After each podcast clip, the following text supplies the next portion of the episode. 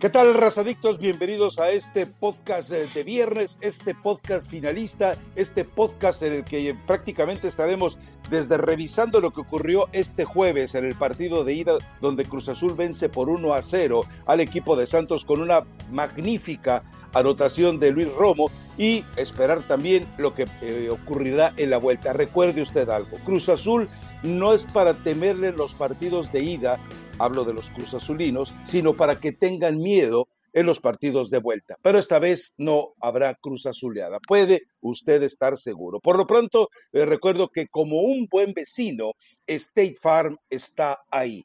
Bueno, Elizabeth Patiño, eh, ya no vamos a hablar de que en los pronósticos no le pegas a una, pero la verdad es que espero que ahora sí te convenzas de que el único equipo que era capaz de hacerle sombra a Cruz Azul se quedó en el camino. El América era el único equipo que tenía personalidad, empaque, cohesión, idea como para ponerle un freno a Cruz Azul. No está el América, Santos hizo un magnífico esfuerzo, pero también Santos demostró que individualmente y colectivamente no puede con esta máquina. Reynoso nos dio otra vez una muestra de que él hace lo que se le pega la gana y, y arma el rompecabezas con las piezas que no deberían encajar y a final de cuentas encajan.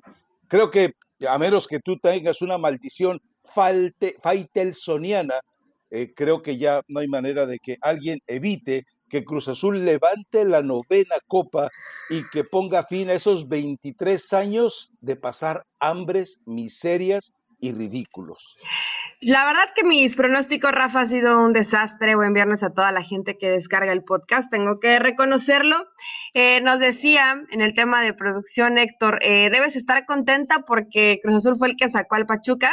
Bueno, al final creo que Cruz Azul tenía que haber sido el, favorito, ¿no? El, el, equipo que realmente demostró y lo sigue demostrando además en liguilla porque te voy a ser honesta, yo sí pensé que Juan Reynoso, cuando llegara a esa instancia de liguilla, sí no iba a arriesgar demasiado, pero que ya iba a tener por lo menos un once muy definido, que no iba a hacer tantas modificaciones y no ha habido un partido de liguilla en que no cambie por lo menos a uno de los jugadores que habitualmente eh, vemos dentro de un, de un once inicial o por lo menos digamos ciertos futbolistas. Eh, no repite, hace modificaciones, de pronto te esperas una, ¿no? Pero dices, ah, ¿y, por qué sacó a este jugador? Y mete otro, y mete, por ejemplo, a Walter Montoya, y le sigue funcionando, y hace otro cambio, otra modificación, cierra los partidos a tiempo, te puede cambiar a cinco en el fondo y no hay ningún tipo de problema. Si tiene que poner a, Rivero de pronto en esa labor de, carrilero, pero le ayuda eh, en los esfuerzos a un jugador como Escobar para también recuperar la pelota, o del otro lado Aldrete, lo mismo con con Yotun. Eh, creo que nos, nos está demostrando que este Cruz Azul, Rafa, no tiene 11 jugadores titulares. Creo que tiene 15 o 16 jugadores que te pueden jugar al mismo nivel y que te pueden seguir eh, marcando diferencia. Creo que por momentos al principio del partido pues, se vieron un poquito más parejas las cosas. Santos tuvo sus oportunidades, intentó, pero en la mayoría del partido Cruz Azul siempre tuvo superioridad numérica en el fondo.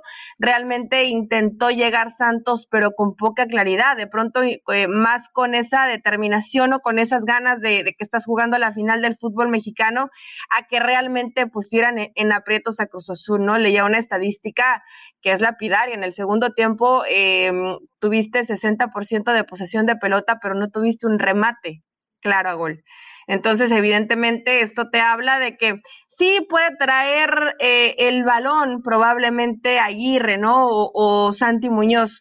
Y después de ahí no hay manera de cómo resolver porque Cruz Azul también se vuelve eh, una muralla en defensa. Rafa, a menos en serio que, que un desastre, algo que, que nadie se espera porque el fútbol no podría explicarlo, eh, Cruz Azul tiene que ser campeón del fútbol mexicano. O sea, es muy superior a Santos, tiene eh, muy buen equipo, sabe los momentos perfectos en lo que tiene que hacer durante los partidos. Al menos desde la banca, Juan Reynoso, inclusive cuando, cuando hace el gol, el gol Romo, les dice, a ver, calma, hicimos el gol, pero, pero tranquilos, no hay que seguir manejando el partido. Entonces, esta tranquilidad y sobriedad para no volverse loco a pesar de que ya puede ir arriba en el marcador, me hace pensar que este equipo tiene la madurez para poder levantar la novena, en este caso para, para la máquina, ¿no? La novena copa. No sé, no quiero salarlos, no quiero precipitarme, eh, porque inclusive la gente que no apoya a Cruz Azul, y no sé si te ha pasado, lo has escuchado, eh, tiene hoy empatía por que sea campeón Cruz Azul. Se lo merece Cruz Azul, fue el mejor del torneo, eh, ha sido muy superior a la mayoría de sus rivales dentro de la liguilla, que sea campeón en este Guardianes 2021. Entonces, Rafa, te subiste al Shinkansen hace mm, como 15 fechas, creo, ya contando la liguilla. Creo que este Cruz Azul tiene que ser campeón del fútbol mexicano, ¿no? Sí, la verdad es que, a ver, eso es lo que habíamos estado comentando en otros podcasts, ¿no, Elizabeth? El hecho de que tiene el, el, mejor plantel del fútbol mexicano y que para que el auditorio, si todavía no lo entiende, cuando hablamos de que tiene el mejor plantel, no estamos hablando de que sea el más caro, estamos hablando de que si tiene un problema con algún jugador en la cancha, el que entre desde la banca está en las mismas condiciones de hacer las funciones. Y hemos visto eh, en la capacidad, tú lo mencionabas, lo de Rivero y lo de Escobar, donde se les acomode, funcionan. Esto refleja algo, la forma eh, tan hábil de Jesús Reynoso, de, eh, de, Juan Reynoso, perdón, de meterse en la cabecita de los jugadores y hacerlos creer que pueden, hacerlos creer que saben. Y esto es un mentiz brutal para todas las vedettes, para todas las divas que hay en otros equipos, saludos a los de Chivas, en los que les dice el entrenador, te necesito que hagas esto, ah, no, a mí no me gusta jugar así y de repente se rebelan. Cruz Azul está desafiando todos aquellos mitos que generalmente va cargando el fútbol mexicano con ese tipo de jugadores tan temperamentales, insisto, divas que no obedecen a las exigencias que tiene el equipo. Y curiosamente lo vemos, eh, la forma de sacrificio que tiene, por ejemplo, Cabecita Rodríguez, eh, haciendo recorridos que son eh, eh de fatiga extrema y sin embargo están enteros. Eso es otro reconocimiento que está pendiente. El trabajo del preparador físico, ignoro el nombre, eh, el trabajo del preparador físico es realmente notable. El trabajo del preparador físico nos está mostrando muy puntualmente que hizo lo correcto para que este equipo que juega eh, de manera muy compacta. Eh, me atrevería a decir que entre lo que, ojo, ojo, sé que estoy cometiendo un sacrilegio, pero entre lo que ha mostrado el Chelsea y la forma de jugar y lo que hace Cruz Azul, hay muchas similitudes por esa capacidad que hay entre los hombres eh, que ponen en la cancha para poder hacer desde espacios, manejar los espacios largos hasta manejar los espacios cortos. Es un acordeón magnífico. Y estoy de acuerdo contigo, solamente que ocurra algo extraño, muy extraño, muy extracancha, muy sospechoso, muy eh, mm, que llevaría prácticamente a recargar eh, un escenario de suspicacia en torno a Cruz Azul, como pasó con el 4-0 contra Pumas, solo eso podría eh, eh, cambiar la historia. Y la verdad es que eh, estoy de acuerdo contigo en eso que dices, ¿eh? Hay una especie de, de instinto maternal, de ternura por parte del resto de la afición que quiere que sea campeón Cruz Azul. Lo que pasa es que como tú y yo somos contemporáneos, entonces tú no, no, no, Rafael. Si hay algunos, algunos muchos años de diferencia. Ok, pero en la historia Cruz Azul siempre despertó simpatías. Entonces Cruz Azul era un cuadro eh, que agradable porque era un, equipo sin muchos escándalos. Eh, digo, y, la, y, los escándalos eh, siempre radican en la directiva, no en lo que ocurre en los jugadores. generalmente, se, digo, lo más escandaloso que yo recuerdo de Cruz Azul ha sido una, una especie de huelga que hubo con Billy Álvarez hace muchos años y ahora también eh, con lo de Cabecita Rodríguez, pero hasta eso ha sabido manejar Juan Reynoso. Cabecita Rodríguez, que muchos pedían hasta la cabeza de él porque no era digno de las condiciones que vivía Cruz Azul. Bueno, eh, nos dio un partidazo nuevamente y qué lástima, qué lástima que ese remate de, chilena no terminara en la red, que lo único que hizo fue enaltecer la gran calidad de, de Acevedo, ¿no? Sí, sí, también Acevedo ha tenido un, un muy buen torneo, Rafa. El preparador físico es Gustavo Lombruno. Eh, este yo lo recuerdo que, lo, vi en Pachuca, por eso dije, me, me parece familiar su cara, estaba simplemente eh, ratificando el dato. Cuando estuve en Pachuca hubo algunos lesionados, pero bueno, eh, al final creo que con Cruz Azul han hecho todos en conjunto un extraordinario trabajo. Y esto que dices de pronto que son divas, no sé si llamarlo divas, pero ha pasado a todos los niveles, ¿no? Inclusive a nivel selección mexicana de si me vas a poner, si me vas a poner en esa posición, prefiero no jugar o si me vas a utilizar ahí, creo que no te voy a rendir como te podría rendir eh, en otra posición, ¿no? Entonces... ¿Estás mandando saludos a Carlos Vela? No, si así, eh, Rafa le pasó a Pizarro, por ejemplo, ¿no? Cuando con Pompi, ah, con Pompilio, este, le dijo, ¿sabes qué? No me gusta, no me gusta jugar ahí, creo que Osorio le había dicho, ok, te vamos a cambiar de posición, no lo cambiaron y terminó haciendo ahí eh, berrinche Rodolfo Pizarro, ¿no? Entonces hoy ves que, que en Cruz Azul no, que todo el mundo está convencido, que todos están subidos en esa máquina, que entienden que es el, ahora o nunca. Y creo que da al final gusto eh, ver a un técnico, eh, Rafa, distinto, que, que, ¿qué le podemos cuestionar? A ver, para mí al menos pienso, ¿no? Que, que no a lo mejor es lo ideal, pues estar modificando tanto y cambiarle a tu once y moverle por aquí, moverle por allá, no utilizar a los jugadores que habitualmente ves en, en, cierta posición, porque a Rivero lo hemos visto de volante, de lateral izquierdo, de lateral derecho, eh, como enganche, y, y, y le, lo, ¿sabe? Lo que más me llama la atención es que le funciona a Juan Reynoso. Eh, y así podíamos ir jugador por jugador y a la mayoría lo hemos visto haciendo diferentes funciones dentro del entreno de juego y no siempre ubicados en la misma, el mismo Luis Romo, ¿no? Y no siempre ubicados en la misma posición. Entonces, a mí no me parece lo ideal porque estamos con esta situación de la, perfección va a través de la repetición, ya tienes un sistema muy definido, un once que, que para el entrenador tiene que ser el, el once ideal, pero esto no pasa con Cruz Azul. Entonces llama doblemente la atención que tienes una manera distinta de trabajar pero que te está dando resultados. Te dio eh, resultados en la fase regular, en la liguilla fue fuertemente cuestionado cuando, cuando va contra Toluca y no, no pone de inicio a, Jonathan Rodríguez y le sigue dando resultado, Rafa. Esto es, creo que después de que se juegue la final y ver si es o no campeón, para platicarlo con Juan Reynoso, ¿no? Para realmente darte cuenta, ver esta metodología de trabajo, que a lo mejor en México ya estábamos un poco más familiarizados con la palabra rotación, o modificación en, en, en lo táctico y, y también en, en, los hombres que pones dentro del terreno de juego y le funciona a Juan Reynoso. Entonces, eh, creo que sí hay que darle muchísimo mérito al entrenador de Cruz Azul y a estos jugadores que, que le están respondiendo. Por eso te lo decía al principio, no a menos que un desastre, algo, algo que no me podría explicar y que creo que nadie se podría explicar. Eh, pasara en el partido de vuelta, Cruz Azul tiene que ser campeón del fútbol mexicano y le veo esa tranquilidad, ¿no? Ya estábamos un poco, eh, o bueno, esta frase tan, tan gastada de no somos el mismo plantel, no tenemos aquellos fantasmas, no tenemos por qué car cargar con 23 años sin título y al menos desde su lenguaje eh, corporal, desde lo que muestran en la cancha, parece que a este Cruz Azul sí no le pesa esa carga de favorito, si no le pesa estar en la final y que todo el mundo esté señalando como el que tiene que ser campeón del fútbol mexicano. Ya, por fin, después de 23 años. Y sobre todo algo, Eli, a ver, eh, seguramente quienes estén adictos a este podcast, que deben ser como dos, y, y, que eventualmente han escuchado cómo criticamos las formas del Tuca Ferretti, han escuchado cómo criticamos las, las formas de tantos entrenadores que les gusta jugar de manera ratonera.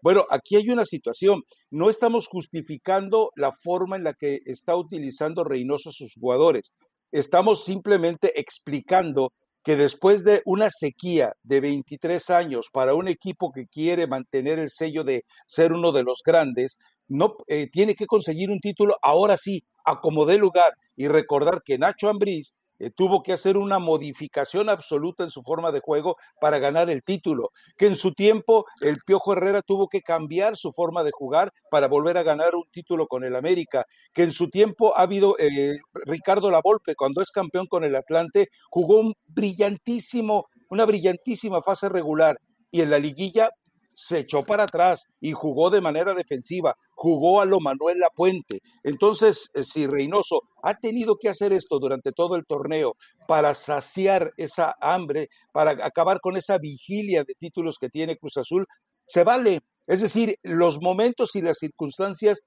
permiten decir que se vale. Ya después, si ocurre finalmente que se corone campeón, bueno, pues entonces ya podrá exigirse de otra manera. Pero hoy el momento de Cruz Azul marca muy puntualmente eso, que tiene que escoger cualquier fórmula y cualquier forma de jugar para ser campeón. no sé si estés de acuerdo conmigo en esto, eh, eh, moviendo un poco otro detalle del partido.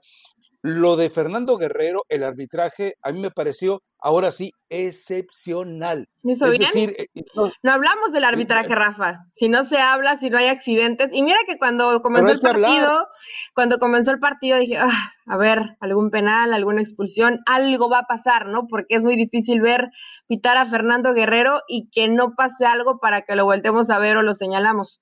Ahora no pasó. Dejó fluir bien el partido eh, sacó tarjeta cuando la tenía que sacar, no lo estuvo interrumpiendo constantemente porque no hubo tampoco necesidad, cayó eh, por situaciones de pronto de detención, de entrar un poquito más fuerte y supo manejarlo bien. Rafa, eh, yo creo que lo mejor que le puede pasar a un árbitro es cuando no hablas de lo que de lo que hizo durante el terreno de juego y creo que Fernando Guerrero lo hizo bien. Tiene razón, casi siempre es crítica, si no es que siempre, ¿no? Hoy es la excepción y hizo un trabajo digno de, de una final del fútbol mexicano.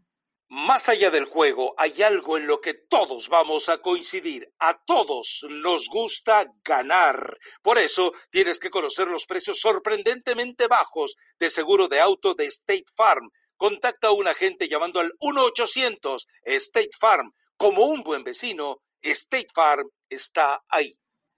Pero a, lo que iba yo en este tema, ¿sabes qué es? El hecho de que es una orden, o sea, ha sido una orden, obviamente, eh, supongo que esto viene de Miquel Arreola o de John de Luisa, supongo que de Miquel Arreola puede ser porque parece que ha entendido la forma de controlar esas cosas y, el hecho de que les dijeran, ¿sabes qué? Es una exageración, lo sé, pero que les dijeran, ¿sabes qué? A partir de ahora vamos a, van a pitar como si fuera la Liga Premier.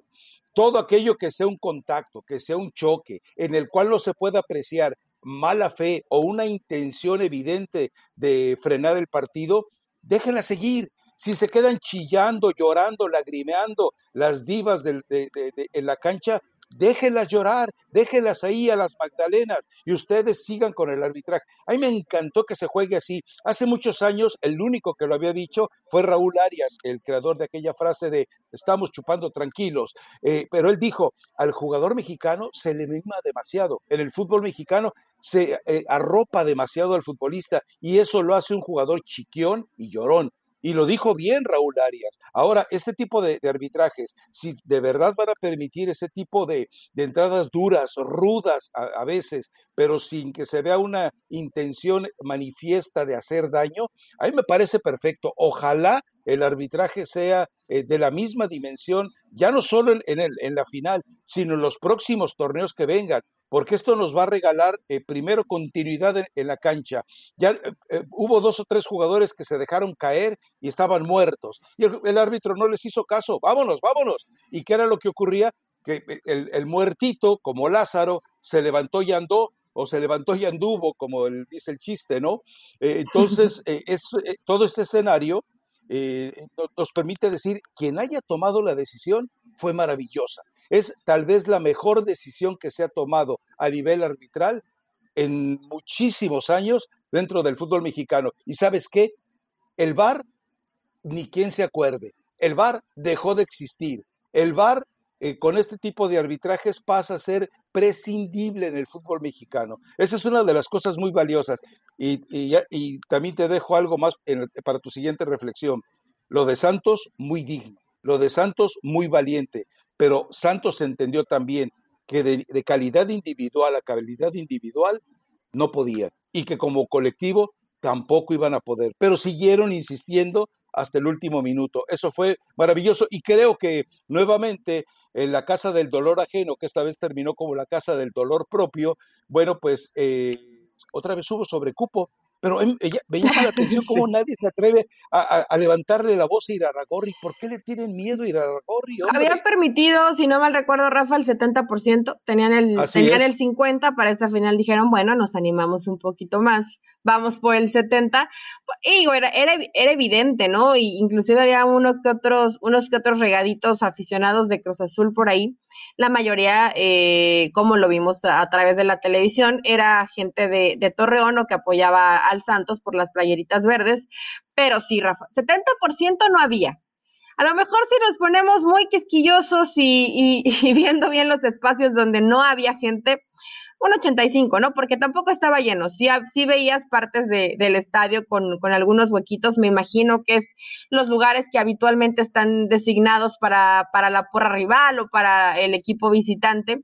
Eh, eran creo que los espacios vacíos, pero nadie dijo nada. Inclusive, bueno, hasta tú consentiste la cantidad de gente que se veía en, en, el partido anterior ante Puebla, porque sacrificaste a Pachuca y lo de Santos prácticamente nadie lo dijo, ¿no? Donde era evidente que no había un 50% de la afición, no había un 50% de la afición.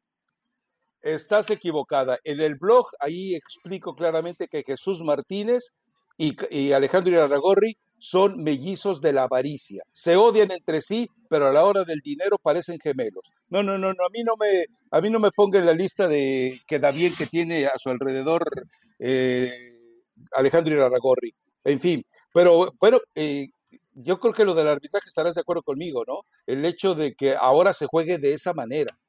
Sí, sí, sí, Rafa. Digo, eh, de pronto tampoco hay que caer en esta situación de mm, por, por mandato no saco tarjetas y, y de pronto se vuelve una fiesta, un desastre. No recuerdo qué árbitro lo hizo lo hizo en la liguilla, lo hizo en la liguilla, si no mal recuerdo, y, y se volvió una, una locura el, el, partido. Creo que ahora Fernando Guerrero lo, lo, supo mencionar muy bien, y qué bueno que no se caiga de pronto en esa ridiculez de estarse aventando clavados y hacerse el que, el que me pegó y deteniendo el partido, y caer en este tipo de situaciones hasta como de fútbol de llano, con todas las artimañas para pararle ritmo al juego, ¿no? Porque muchos jugadores y muchos equipos así lo, lo, lo utilizan y están acostumbrados, mal acostumbrados en el fútbol mexicano. Entonces, si se va a hacer esto y va a mejorar la, la fluidez del juego y además van a dejar de estar fingiendo faltas, creo que me parece extraordinario, ¿no? Pero que no sea solamente eh, un partido porque estás en la final, sino que, que realmente veamos un cambio eh, de preparación y de cómo terminan catalogando y, y marcando las jugadas los árbitros, Rafa. Pero en términos generales, a lo mejor la gente esperaba más espectáculo, creo que fue un, un buen partido, un partido de, estrategia donde cada uno tuvo sus oportunidades, pero evidentemente el que tiene mayor, la mayor calidad individual y colectiva, que es el Cruz Azul, es el que te termina marcando diferencias, ¿no? Ojo que Santos, no podemos darlo por muerto, ¿eh? Tampoco hizo un partido que, que estuvo a la altura con, una defensa que realmente me parece que es el mejor partido que, han tenido, en el caso, por ejemplo, de Doria, ¿no? Ante, Cruz Azul, que, tuvo una muy buena marca para, para el cabecita Rodríguez, pero más allá de eso y jugando al límite de, de tu esfuerzo y de tu entrega y de tus ganas, vimos que a Santos no le alcanzó. Entonces, no, no la va a tener fácil, no es que piense yo que en la vuelta Cruz Azul va a golear a Santos, pero creo que tienes el, tienes el camino libre. ¿Le espantará eso Cruz Azul? Estaba leyendo muchos memes y por supuesto que es muy divertido ahorita que está Cruz Azul en la final, donde estaban Lisa Simpson y Bart Simpson y Lisa no podía dormir, era Cruz Azul y dice, estoy cerca de romper esa maldición de 23 años sin un título. Y Bart dice, es que Santos eh, decía, eh, no puede ser que voy a perder una final ante el Cruz Azul en el fútbol mexicano. Entonces, pues ahí va a estar Rafa. Mm, aún así, quiero ver por primera vez cómo va a festejar este título, no me ha tocado verlo, a Cruz Azul campeón. A ver de qué, a ver, a ver de qué forma van a festejar, van a celebrar. Y ojo que después de esto, y a partir de aquí, que le tendrían que poner un, monumento a, a Juan Reynoso, pues que realmente llegara una racha positiva de, torneos cortos donde Cruz Azul constantemente pueda ser campeón, pero como dicen, primero lo primero, y primero ser campeón el domingo. Ahora, eh, yo, yo me imagino, o es mi imaginación, ojo, eh, así soy yo de bien pensado, de mal pensado, pero yo imagino que ayer, en cuanto terminó el partido, eh, este muchacho Emilio, creo que se apellida Azcarra Gallán, le debe haber eh, hablado a su, a, su, a su ballet, a su pajecito, que se llama Alejandro, creo que se apellida Racorri, y le he dicho, oye, eh, ese Mateus Doria, como, como cuánto me cuesta? Y el otro le ha dicho, jefe, lo que usted quiera. Gratis. E, ese tipo de defensa, ese tipo de jugador es lo que necesita la defensa central del América en este momento. ¿eh? y ya sabes que Santos, los buenos jugadores, se los da la América. Entonces vamos, va a haber desbandada de Santos al América, unos dos o tres, ¿te parece bien?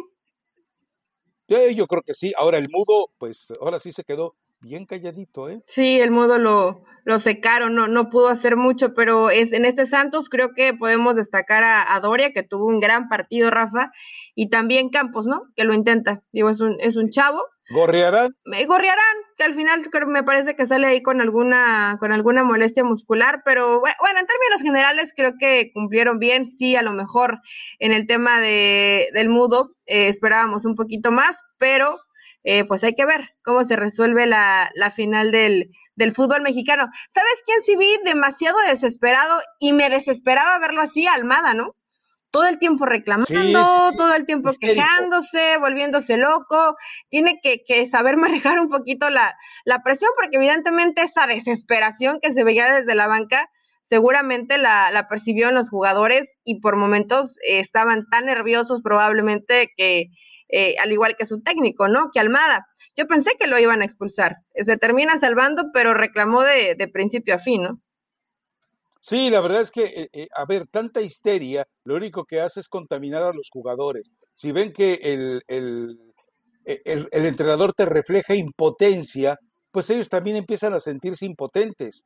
Y esto contrasta totalmente con lo de Jesús Reynoso, y dale con Jesús, con lo de Juan Reynoso. Jesús Reynoso fue un presidente de la Federación Mexicana de Fútbol y también presidente de Cruz Azul, tal vez por eso lo traigo tan eh, referente con la máquina, pero lo de Juan Reynoso también, o sea, es más, eh, termina el partido y, y, no los deja celebrar. O sea, simplemente les dice, hey, denle las gracias a la gente y vámonos, porque todavía falta eh, un compromiso. Eso. Pero está bien, eh, Rafa. Es que Juan Reynoso es distinto en todos los aspectos, ¿no? Inclusive, y, en esto a lo mejor tal vez no nos puede gustar, pero ves a la, o a gran parte de, técnicos en el fútbol mexicano con traje o, vestidos de, manera distinta y Reynoso siempre muy casual, ¿no? Con, con, un pantalón de mezquilla, con alguna playera. Yo dije, bueno, en la final va a sacar el, el traje de gala. No lo ha sacado, no sé si lo vaya a sacar o por cábala o a lo mejor está esperando hasta el último partido. No creo que cambie hoy, no va a cambiar nada de lo que ya ha sido Juan Reynoso en, en todo el torneo, pero hasta en ese tipo de detalles te das cuenta que es distinto, ¿no? Con mesura, tranquilo, en las conferencias no se vuelve loco, no se desespera, en la banca siempre puede su equipo estar sufriendo por momentos, pero él se ve con esa tranquilidad que, ojo, siempre ha necesitado Cruz Azul, Rafa, siempre, y que no la ha tenido en los momentos importantes. Hoy desde la banca, por lo menos, eso le transmite el técnico y sí vi a un, a un Almada muy desesperado, ¿no? Y era evidente que, que cuando no le salían las cosas a su equipo, quiso justificar faltas donde no existían y reclamaba y se acercaba con, con el cuarto árbitro, todo el tiempo reclamando no hubiera estado mal que lo expulsaran, porque al menos a mí me desesperó estar volteando a verlo y siempre, siempre tratando de buscar donde no había. La realidad es que fue un partido donde el arbitraje no causó ningún tipo de problema. Así es. Bueno, eh, rápidamente, en otro detalle que vale la pena tocarlo dentro del podcast, no sé si viste eh, el, el arranque, no lo hizo enojado ni lo hizo de mala fe eh, pero eh, no sé si notaste, por ejemplo, cómo eh, se dirigió Miguel Herrera a un aficionado en un video que le dice, sé que eres tuquista, pero en un mes vas a ser, piojista. Dice, le dijo una palabrota, le dijo, eres un canijito, o le dijo canijito, o, lo que usted se quiere imaginar de grosería, imagínensela. Y resulta que además le dice que Guiñac va a notar un titipuchal eh, de goles. O sea, eh, creo que lo del piojo, a ver, eh, sí, muchísimos. Entonces, digo, agrada porque no lo hizo enojado, agrada porque no lo hizo en uso de sus arranques de cólera y de ira, lo hizo bromeando y eso quiere decir que Miguel Herrera ya tiene perfectamente definido lo que va a hacer eh, con Tigres. Y esto me agrada lo de Miguel Herrera, me agrada que esté enfocado en lo de Guiñac. Él, él tiene argumentos, para mí uno, eh, uno de los mejores A ver, uno de, uno de los mejores movimientos tácticos en la historia del fútbol mexicano es cuando la Volpe se hace cargo del Toluca y a Cardoso le, lo cambia de posición, lo cambia de funciones y Cardoso, habituado a vivir en el área, recuerda que ese año fue el máximo goleador, creo que a nivel mundial. Entonces, eh, esto demuestra que lo que hizo la Volpe con Cardoso, si Miguel Herrera es capaz de hacerlo con Guiñac, ojo, hay una diferencia. Cardoso era mucho más joven que Guiñac y hay una diferencia todavía más fuerte.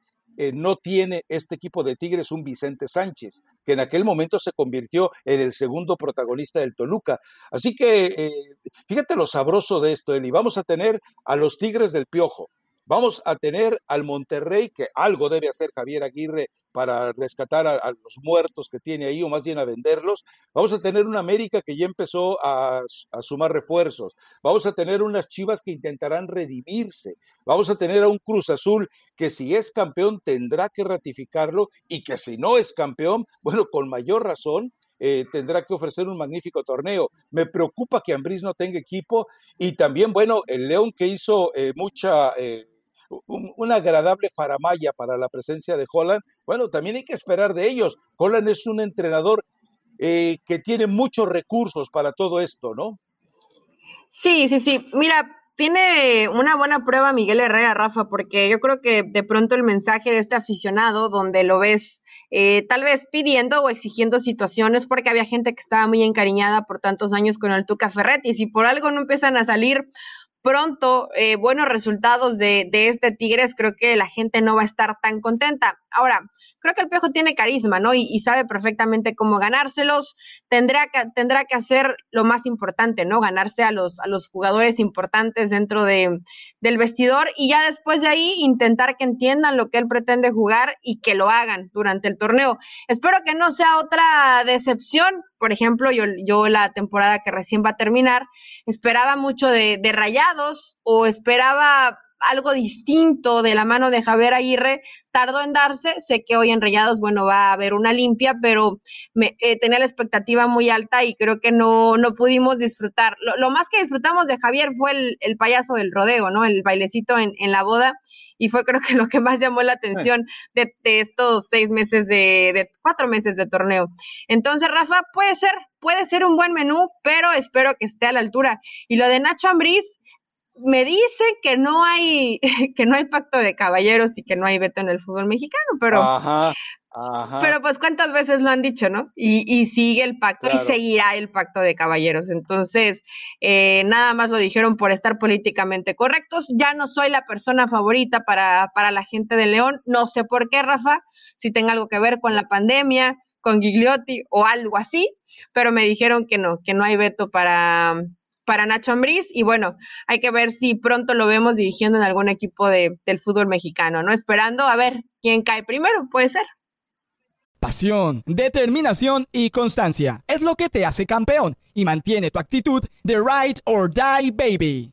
eBay Motors tiene lo que necesitas para darle mantenimiento a tu vehículo y para llegar hasta el rendimiento máximo. Desde sobrealimentadores, sistemas de sonido, tubos de escape, luces LED y más. Si buscas velocidad, potencia o estilo, lo encontrarás todo en eBay Motors. Con más de 122 millones de piezas, siempre encontrarás justo lo que buscas. Y con Guaranteed Fit de eBay, tienes la garantía de que tu pieza quede perfectamente a la primera o se te devuelve tu dinero. Porque con eBay Motors, quemas llantas y no tu dinero. Con las piezas que buscas, a los precios que quieres, tu auto se convertirá en el MVP que te dará el triunfo eBay Motors. ebaymotors.com. Solo para artículos elegibles se aplican restricciones.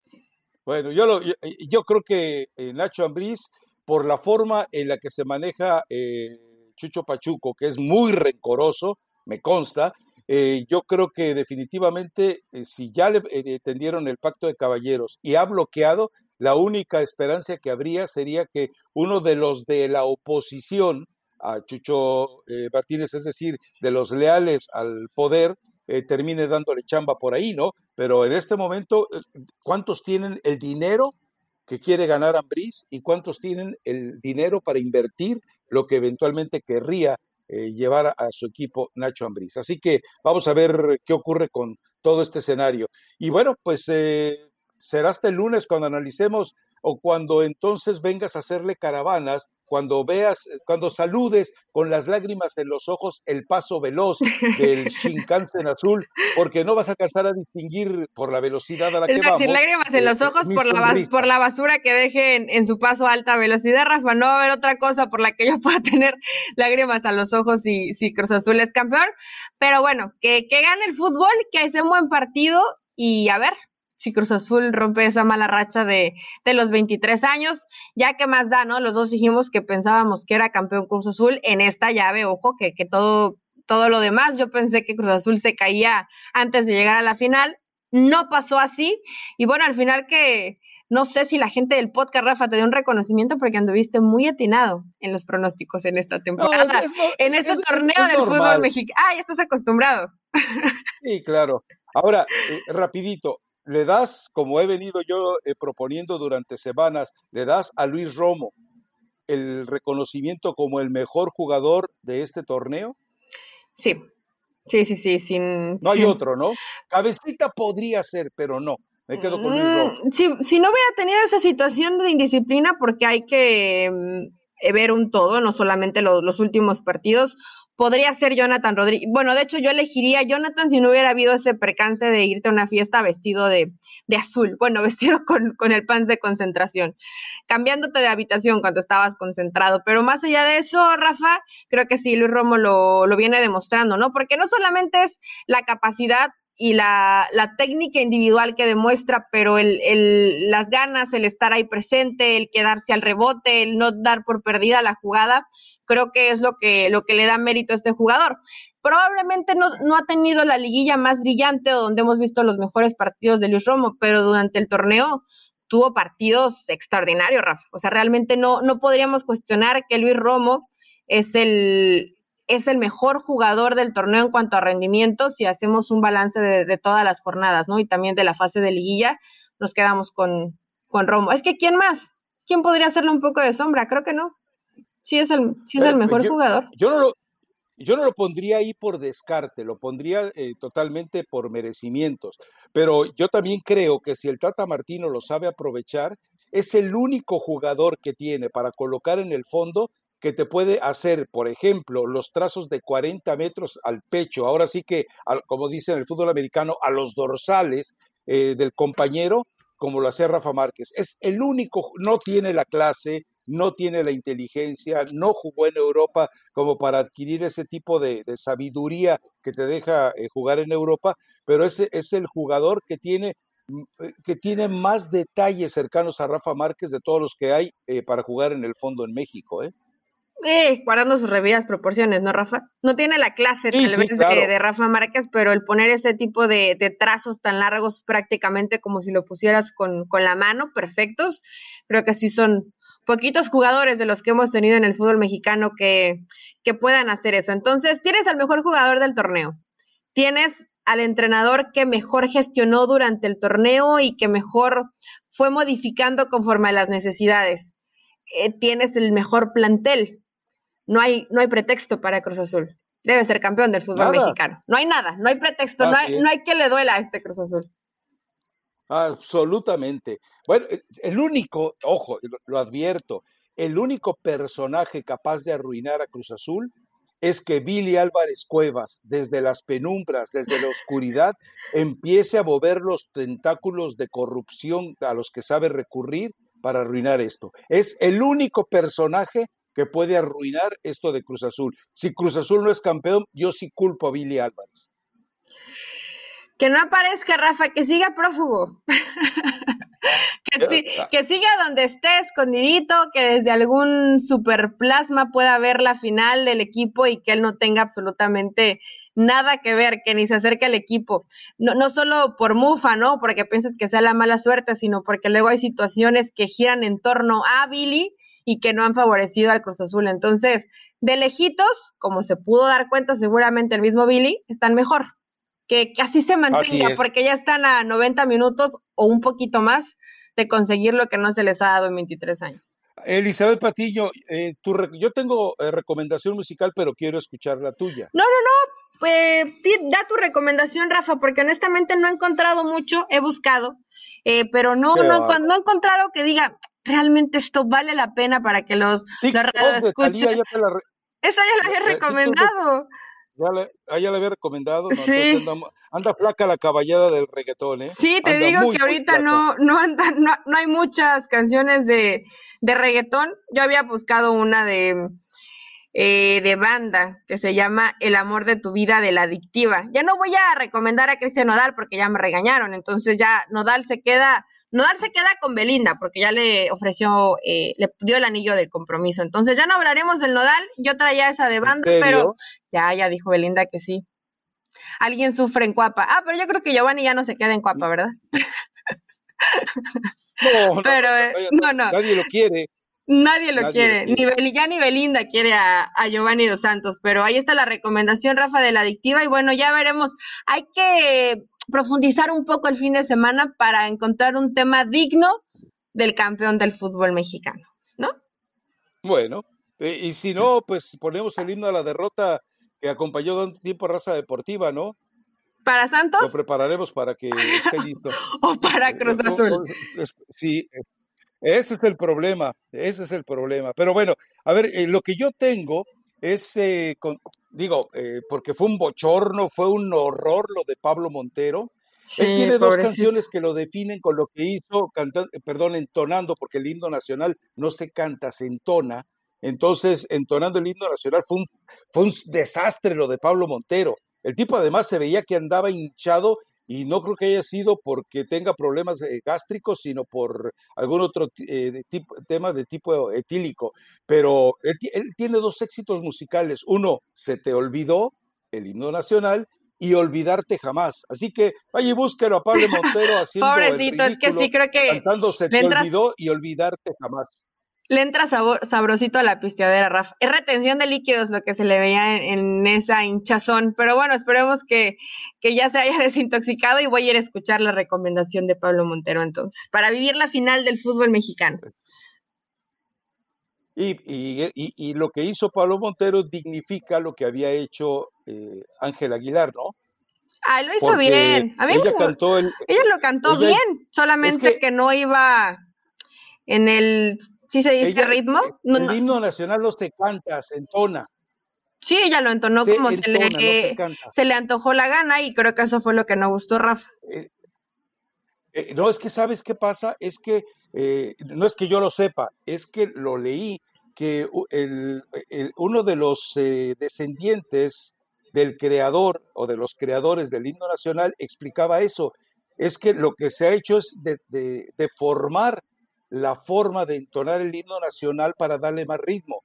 Pero como lo entonó Angélica Aguilar, Ángela Aguilar, eh, perdón, era en los, eh, eh, en, los, en los tiempos correctos. O sea, debe ser la interpretación de ella la mejor interpretación, la mejor entonación del himno, musical del himno mexicano en la historia.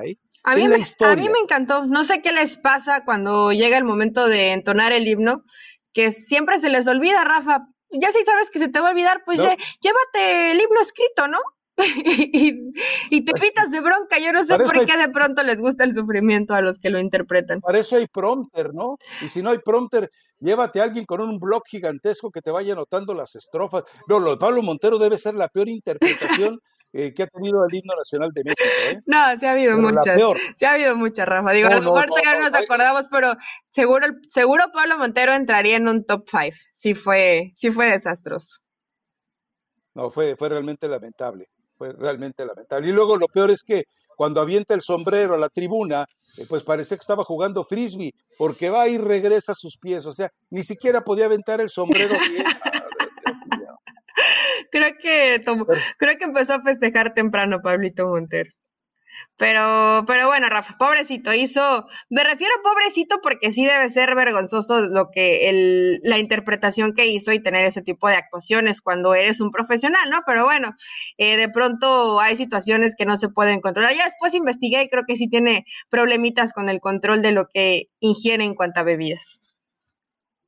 Eh, eh, yo, yo, creo que lo que vimos de Pablo Montero en la, eh, al momento de entonar el himno nacional de México es prácticamente como compararlo a lo que haría Hugo Sánchez con el Real Madrid si llegara. Ay, así que mejor así la dejamos. No, ahí la dejamos. Ya el tema de, Hugo Sánchez lo hablamos para, para otra ocasión. Ya mejor que vayan y descarguen el podcast. Ah, no, campeón de Champions, Rafa, City o Chelsea. Pep Guardiola es el Cruz Azul europeo eh, hablando de Champions, sí, yo creo que el Manchester City, deseo que el Manchester City, que va a jugar muy distinto de cómo ha jugado eh, normalmente el Manchester City en esa urgencia de ser campeón, espero que se quede con él. Sí, yo también creo que es City y Cruz Azul son campeones guardando las respectivas distancias, cada uno en Champions y, y en Liga, por fin. La primera vez del City y la primera vez después de 23 años del Cruz Azul. Entonces recomiéndales, eh, ¿cómo se llama? Di Blue, Di Pinto Di Blue, algo así, se llama una canción en italiano. No sé. No, me digas que no la has escuchado. No. Somos contemporáneos. no, Rafa, pero la voy a escuchar. Ah, también, también le pegas al italiano. ah, pero claro. Ah, bueno, entonces que vayan a escuchar. ¿Cómo es? Eh, eh, la canción se llama Volaré y ahí es donde aparece Nel Blue Di Pinto Di Blue. Ah, ok, bueno. Qué bárbara. Lo, cantan, eh, hay versiones en español, en italiano, en chino, en inglés, pero obviamente la italiana es la que prevalece, ¿no? Bueno, entonces hoy aprendemos... Domenico Moduño es el que la canta. Domenico Moduño creo que es contemporáneo de Cristian Nodal, hombre. Nah. bueno, voy a ir a escucharla, Rafa. Gracias por la recomendación. Y ya el lunes platicamos de, de los campeones de Champions y el campeón del fútbol mexicano. Hasta luego, Elizabeth Patiño. Gracias. Chao.